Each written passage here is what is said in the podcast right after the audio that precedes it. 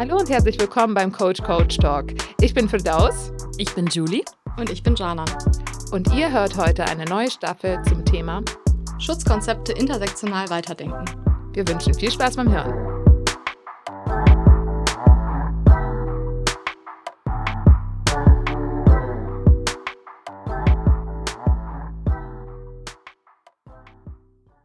Hi und herzlich willkommen beim Coach Couch Talk, dem Podcast von Coach e.V.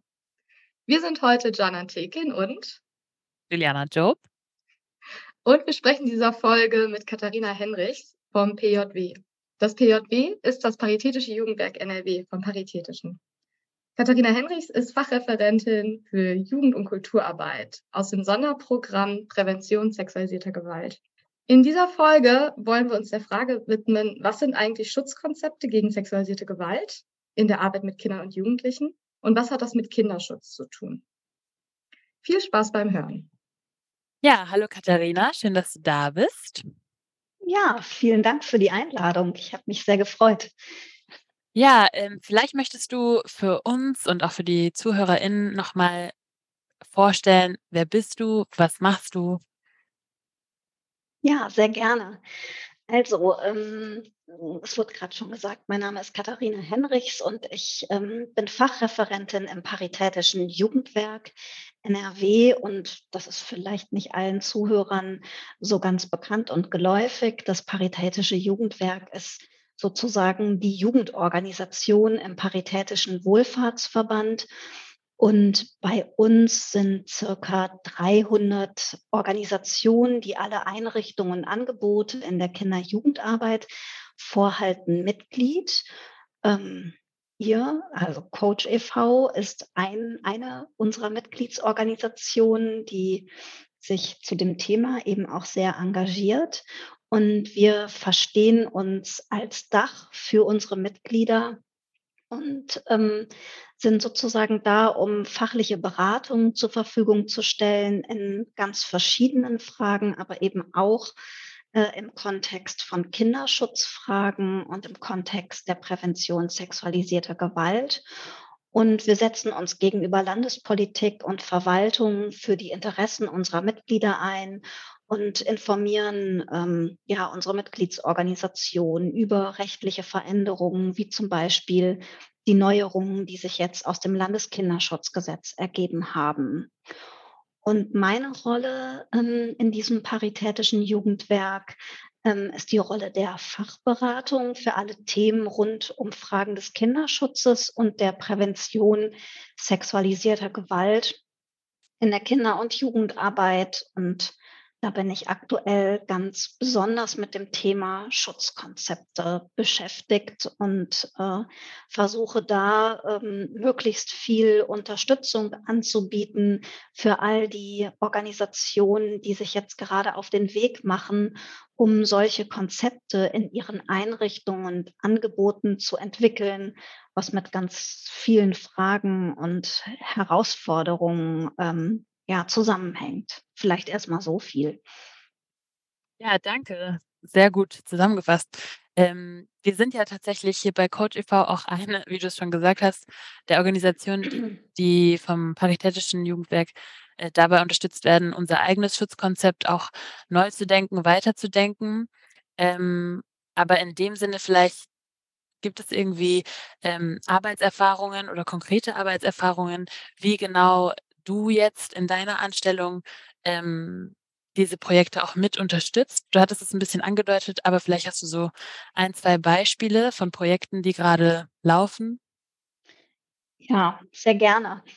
Also ähm, ich hatte gerade schon das Landeskinderschutzgesetz ähm, NRW ähm, erwähnt, was jetzt zum 1. Mai in Kraft getreten ist und ähm, nochmal die Notwendigkeit zur Entwicklung von Schutzkonzepten auch für die Kinder- und Jugendarbeit untermauert hat. Und wir haben das sehr begrüßt als paritätisches Jugendwerk, dass ähm, sozusagen wir weiterhin an diesem Thema Schutzkonzepte ähm, dranbleiben können und wollen ähm, und der Gesetzgeber das sozusagen jetzt auch fordert. Wir hatten uns als Jugendwerk schon davor auf den Weg gemacht und haben das als wichtiges Thema für unsere ähm, Mitglieder ja verstanden und würden vielleicht auch sagen, es gehört so ein bisschen zum Selbstverständnis der Kinder- und Jugendarbeit im Paritätischen, ähm, das Thema Schutz von Kindern und Jugendlichen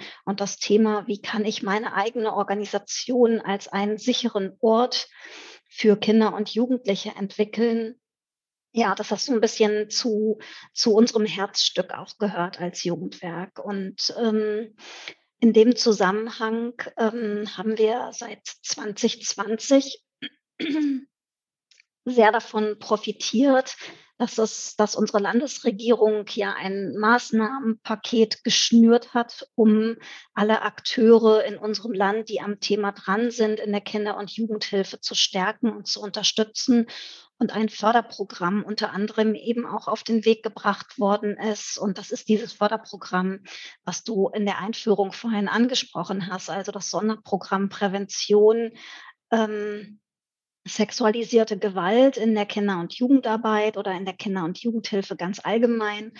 Und ähm, da haben wir in den vergangenen Jahren schon verschiedene ja, Maßnahmen auf den Weg gebracht, die ähm, ja, die so ein Stück diesen Weg der Schutzkonzeptprozesse bereiten soll.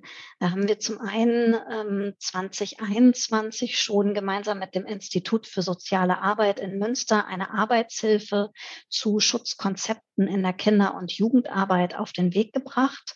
Das ist sozusagen so ein Leitfaden, ähm, der dabei unterstützen kann, äh, zu sehen, welche Elemente gehören eigentlich zu einem Schutzkonzept. Wir nennen das bei uns Bausteine. Welche unterschiedlichen Bausteine gibt es? Wie kann ich diesen Prozess der Schutzkonzeptentwicklung eigentlich gehen? Wie funktioniert das? Wer gibt da eigentlich den Anstoß? Wer ist mit einzubeziehen? Wie kann das ganz praktisch aussehen? Das haben wir versucht, in dieser Arbeitshilfe so ein Stück zur Verfügung Verfügung zu stellen. Wir haben dann ein Fortbildungskonzept für die ähm, unterschiedlichen Mitarbeitenden in der Kinder- und Jugendarbeit zur Frage der Prävention, aber auch Intervention bei Kindeswohlgefährdung und bei sexualisierter Gewalt entwickelt, gemeinsam mit dem ISA und ähm, haben uns dann total gefreut, dass wir auch in diesem Jahr ähm, aus diesem Sonderprogramm wieder Fördermittel erhalten haben, um diese Fortbildungsreihe unseren Mitgliedsorganisationen kostenfrei anzubieten. Und das haben wir so jetzt im Laufe diesen, dieses Jahres gemacht. Und das, äh, da kann ich sagen, das ist ganz wunderbar angenommen worden. Es gab ähm, viele Veranstaltungen zu unterschiedlichen Aspekten des Kinderschutzes, aber auch äh, ganz spezifisch zu Schutzkonzepten. Und die Nachfrage war wahnsinnig hoch, sodass wir im Moment dabei sind, das nächste Jahr zu planen und hoffen, dass wir diese Fortbildung auch im kommenden Jahr ähm, wieder anbieten können.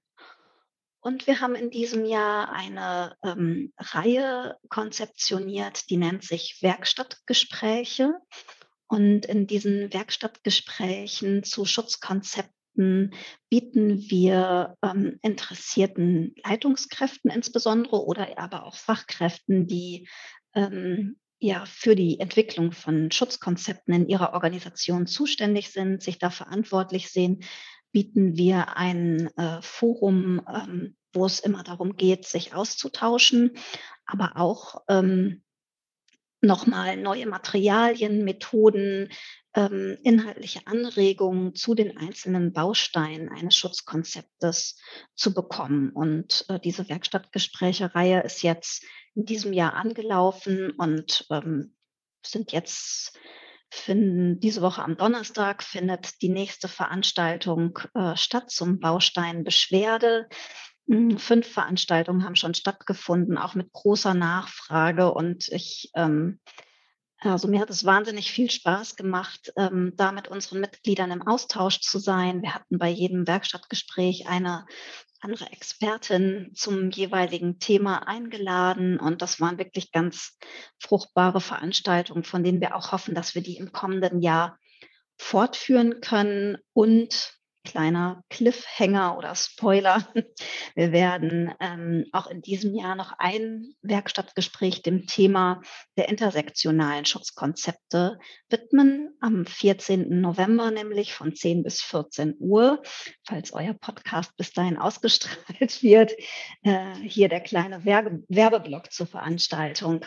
Genau, und da freuen wir uns total, dass wir euch als Mitglied äh, des Paritätischen Jugendwerkes ähm, gewinnen konnten, daran mitzuwirken. Äh, Janan, du wirst ja dabei sein und ähm, ja, das ist toll, äh, weil ich glaube, das Thema ist noch, ähm, da gibt es noch viel zu tun, um es mal so zu sagen. Also es ist, es gibt einige Akteure, die sich mit dem Themenfeld der intersektionalen Schutzkonzepte, glaube ich, auseinandergesetzt haben oder es gerade tun. Und wir freuen uns sehr als Jugendwerk, dass wir da so ein bisschen die Interessen bündeln können und Menschen zusammenbringen können, um dieses Thema so ein bisschen weiter voranzutreiben.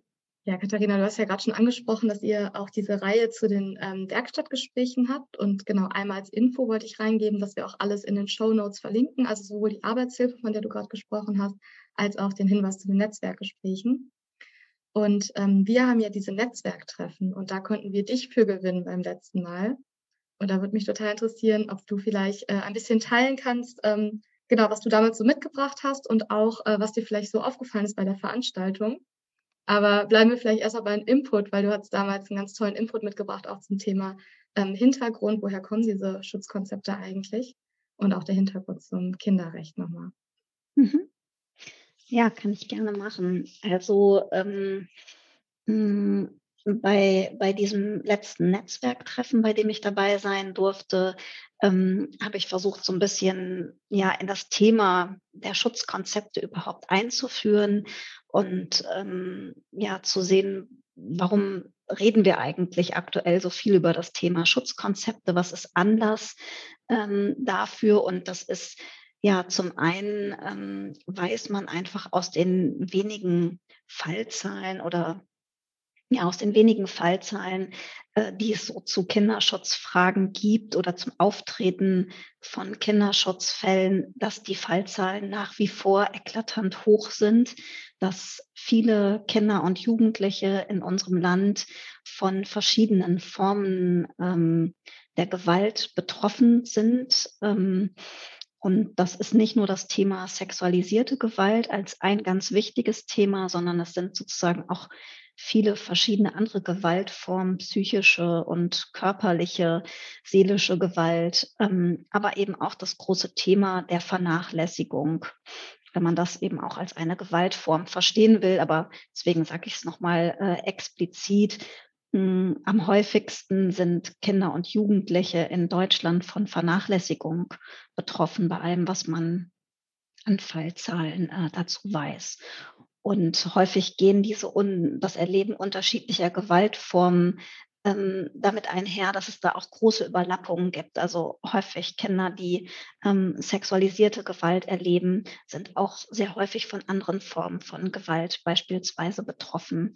Und aus den Fällen, die jetzt in Nordrhein-Westfalen in den letzten Jahren ähm, ja öffentlich wirksam ähm, besprochen worden sind oder zum Teil auch aufgearbeitet worden sind, ähm, weiß man, ähm, dass, äh, ja, dass das Thema ähm, in den Organisationen auch einfach Fuß fassen muss. Also dass wir sensibilisierte Fachkräfte brauchen, ähm, die sich des Themas bewusst sind, also die ähm, darüber wissen, dass sexualisierte Gewalt und andere Formen von Machtmissbrauch und Gewalt in allen Einrichtungen, in denen sich Kinder und Jugendliche aufhalten oder gar leben, ähm, dass dass dort solche Fälle von Gewalt passieren können und solche Machtmissbräuche passieren können. Und um dem vorzubeugen, ähm, gibt es eben die Idee der Kon Schutzkonzepte,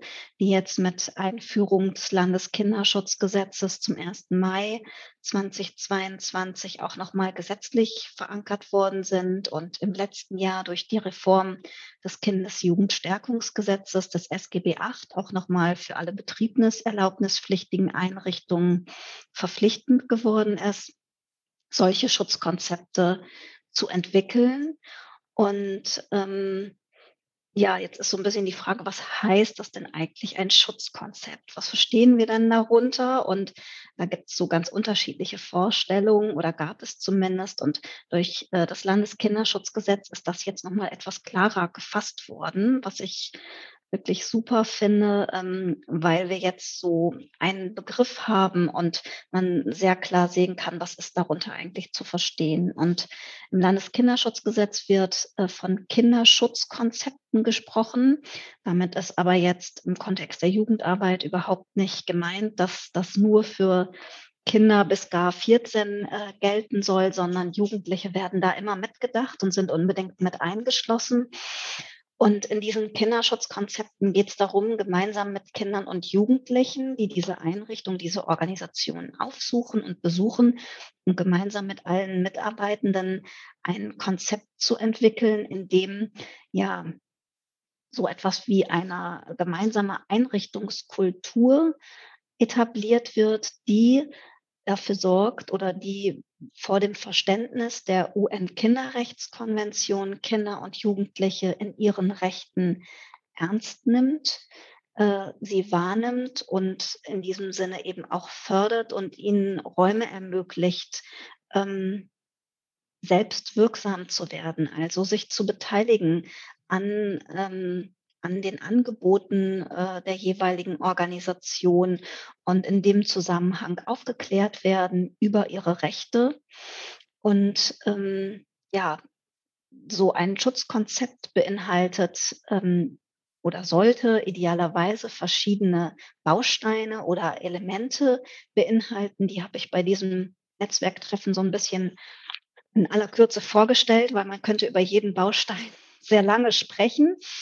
Und ähm, vielleicht kann ich die noch kurz nennen. Also zum einen geht es darum, ähm, das Thema Partizipation in der Einrichtung, in der Organisation zu verankern und sicherzustellen, dass Kinder und Jugendliche beteiligt werden an allen Angeboten, an der Ausgestaltung letztendlich der Angebote, die, es, die diese Organisation vorhält. Es geht darum, Kooperationspartner mit einzubinden in diese Schutzkonzeptentwicklung. Zum Beispiel können das im Sozialraum äh, Beratungsstellen sein, die ich bei ähm, einem Fall von sexualisierter Gewalt mit ins Boot holen kann, ähm, von denen ich da Unterstützung und Beratung erfahren kann. Es geht äh, darum, grenzsensible Situationen zu reflektieren mit Mitarbeitenden, aber auch mit Kindern und Jugendlichen. Es geht darum, sozusagen Strukturen der Organisation zu überprüfen. Wie kann ich in einem Personalgespräch, wie kann ich im Einstellungsgespräch schon dafür sorgen, dass das Thema Kinderschutz ähm, ja Fuß fassen kann. Also, dass ich bei meiner Personalauswahl schon berücksichtige, welche Strategien Täter, Täterinnen sexualisierter Gewalt anwenden. Wie kann ich da schon sozusagen ein Stück Abschreckung oder auch Thematisierung einfach gewährleisten, um an der Stelle sicherzustellen, dass meine Einrichtung, meine Organisation das Thema ernst nimmt und das sozusagen auch nach außen trägt. Das können Organisationen auch tun, indem sie das Thema in ihrem Leitbild verankern, um es auch öffentlich sichtbar zu machen, dass sie für den Schutz von Kindern und Jugendlichen einstehen und dass das ein wichtiges Anliegen ist der Organisation.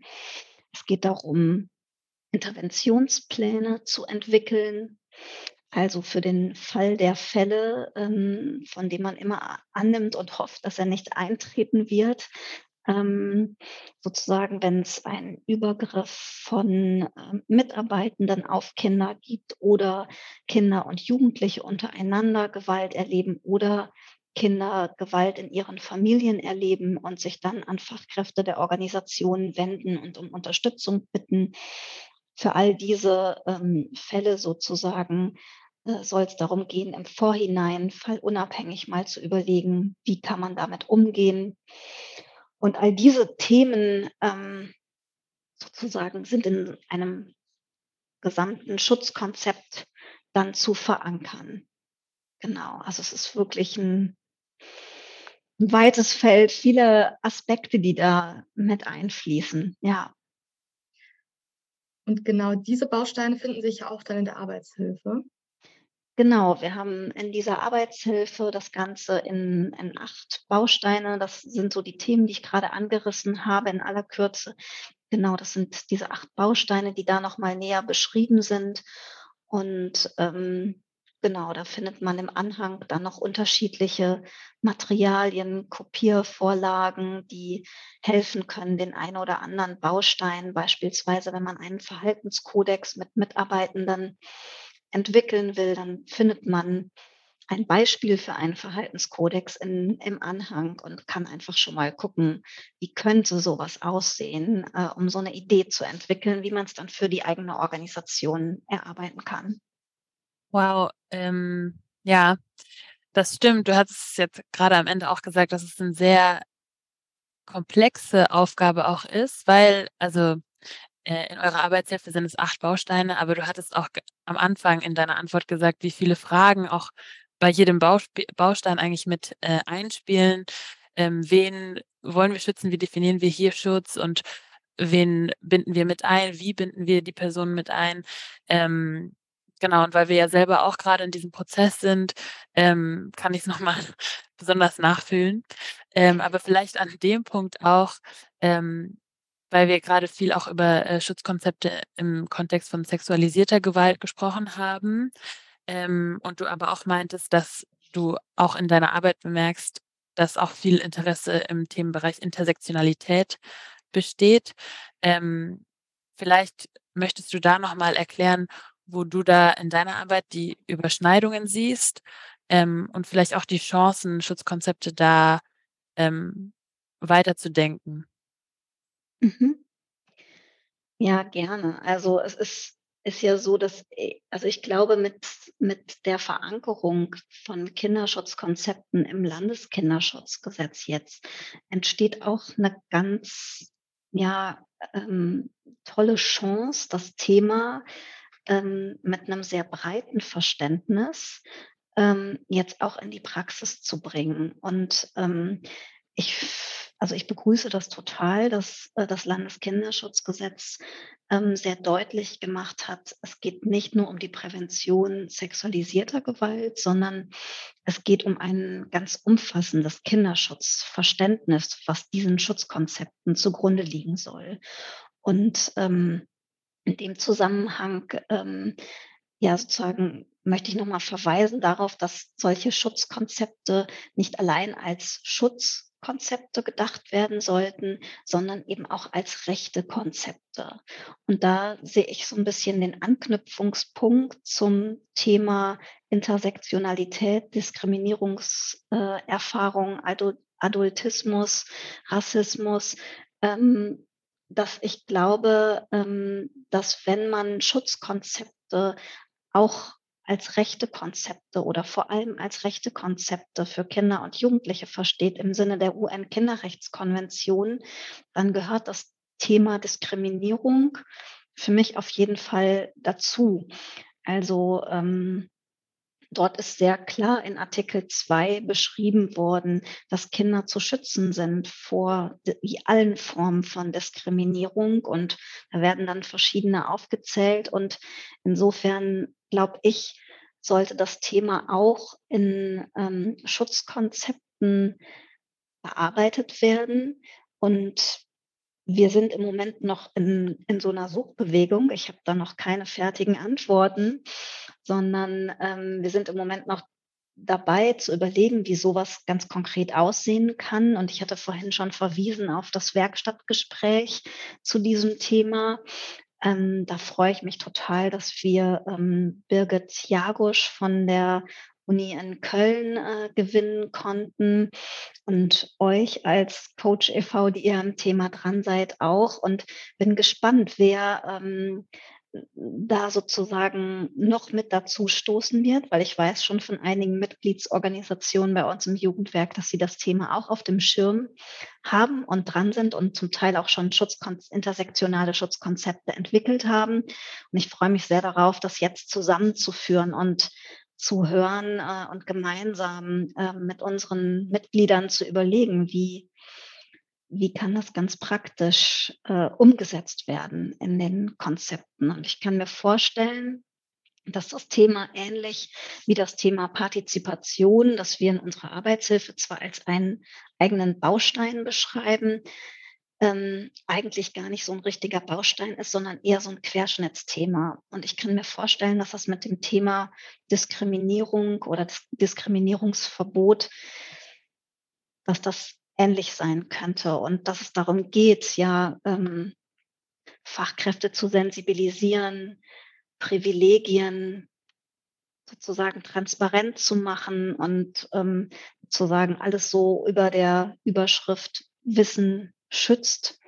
Also je mehr ich ähm, Fachkräfte ähm, ja aufklären kann und Reflexionsprozesse anregen kann, äh, auch selbstkritisch mal auf die eigenen Privilegien zu gucken. Ähm, ja, ich glaube, das können so Ideen sein oder Ansätze sein, die sich lohnen, nochmal weiterzudenken. Total fand es auch gerade richtig schön, dass du das auch eigentlich nochmal betont hast, dass äh, das immer ein Prozess ist und nicht, also das Schutzkonzept nicht einmal geschrieben ist und dann fertig. Und ähm, dass du das auch immer wieder betonst, dass es da auch viel um Austausch geht, weil man nun mal nur seine eigene Perspektive oder ihre eigene Perspektive mitbringen kann und es auch schön ist, so aus anderen Kontexten, aus anderen Lebensrealitäten neue Ideen zu bekommen und das dann auch mit, mit aufzunehmen ins Schutz- oder auch Präventionskonzept in dem Sinne ja auch. Mhm. Ähm, ja, fand ich schön, dass du das nochmal wiederholt hattest. Ich bin, ähm, wenn wir jetzt gerade darüber reden, wie Konzepte auch gelebt werden können, da sind wir jetzt schon bei so einem Konzept, das ist was Geschriebenes, aber es muss ja gelebt werden. Aber wenn wir nochmal kurz zurückspringen, so wie kommt es eigentlich dazu, dass es überhaupt den Anstoß in der Organisation gibt, dass wir ein Schutzkonzept brauchen. Du hast schon gesagt, es gibt jetzt auch eine rechtliche Änderung, aber du hast eingangs auch gesagt, ähm, es ist ja auch eine Frage, mit der man sich beschäftigt. Wer gibt denn eigentlich den Anstoß für ein Schutzkonzept? Wo kommt so die Motivation her? Kannst du da vielleicht, ähm, weil ihr auch Organisationen begleitet, vielleicht so ein bisschen erzählen, wie das so kommt? Sind das bestimmte Menschen? Sind das bestimmte Diskussionen, die dann aufgekommen sind? Ja, also ähm, im Landeskinderschutzgesetz sozusagen richtet sich die Anforderung, solche äh, Schutzkonzepte zu entwickeln, an die Träger.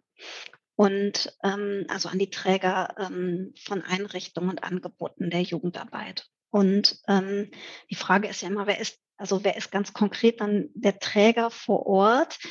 Und ähm, da sozusagen sagt das Landeskinderschutzgesetz für die Umsetzung und überhaupt sozusagen das ganze Verfahren der Konzeptentwicklung in ganz Gang zu bringen, dafür sind die Leitungskräfte in den Einrichtungen zuständig. Und ähm, ich glaube, dass das, also meiner Erfahrung nach ähm, aus den Werkstattgesprächen, da kann ich das so am ehesten äh, überblicken oder habe da so einen Einblick, äh, sitzen da sehr häufig Leitungskräfte von Organisationen, die sich auf den Weg gemacht haben und den Anstoß gegeben haben. Manchmal, ähm, das hat mir letztens auch eine Leitungskraft erzählt, waren es die Mitarbeitenden, die ähm, gesagt haben, also da gab es dann einen Vorfall, das ist auch sehr häufig, dass ähm, ja Organisationen darüber, dass sie einen, einen Verdacht oder einen Fall von sexualisierter Gewalt in ihrer Einrichtung erleben und die eigene Orientierungslosigkeit sozusagen hautnah zu spüren kriegen,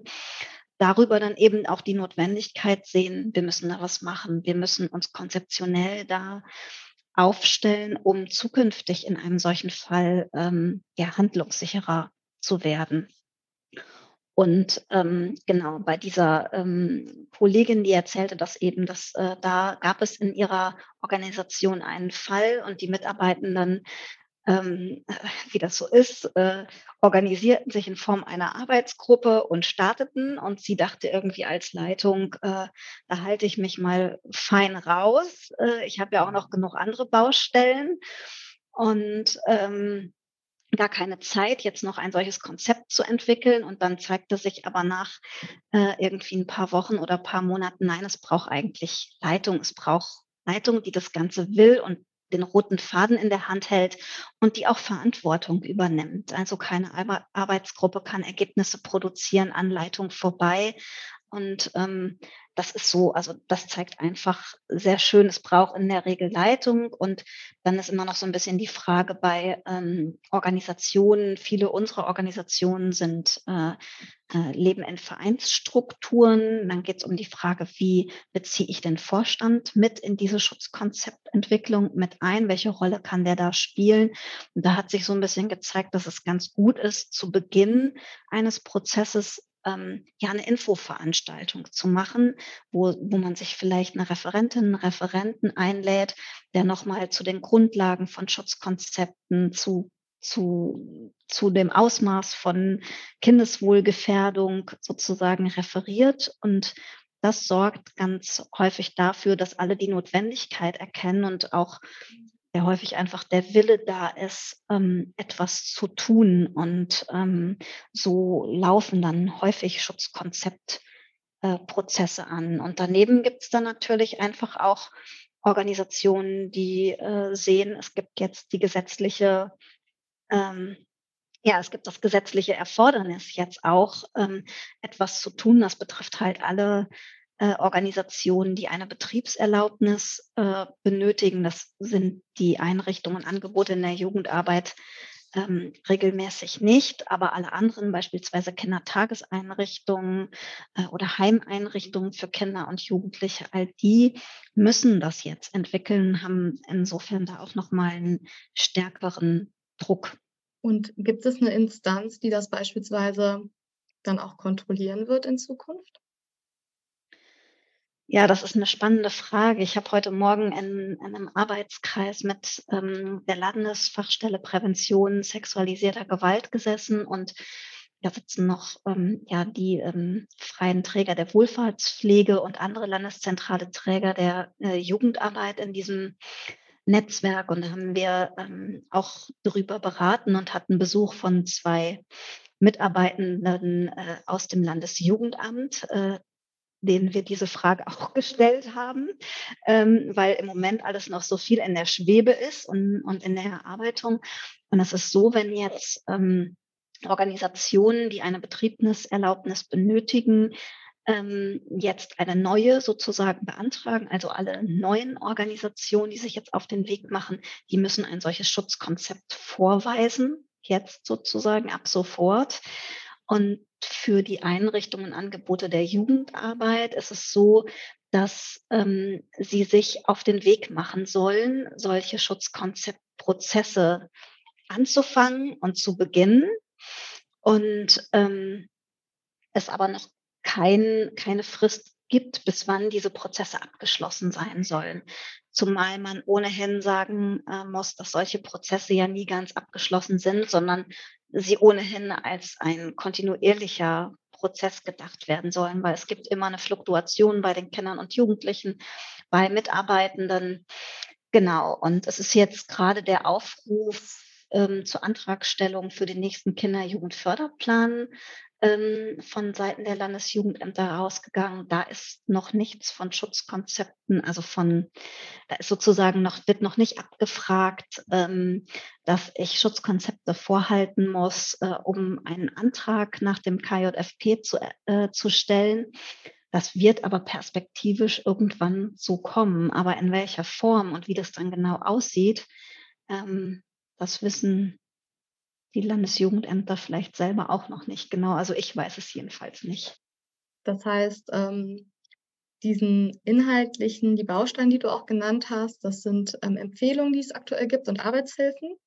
Aber es gibt auch in der Form jetzt auch noch keine Überprüfung, was ist denn eigentlich ein Schutzkonzept und was muss da alles rein, weil das auch ja sehr unterschiedlich sein kann, glaube ich. Ähm, so wichtig ist es immer im Prozess zu sein und das auch als Prozess zu sehen, ähm, wie wird Schutz gesehen und wie wird Schutz dann gelebt, ist dann ja auch eine Frage, die, wie kann man die dann überprüfen? Also man kann sich natürlich vielleicht das Konzept durchlesen, das es dann schriftlich gibt, aber dann eben auch zu gucken, wie es vor Ort aussieht, wird bestimmt auch ganz schwierig sein.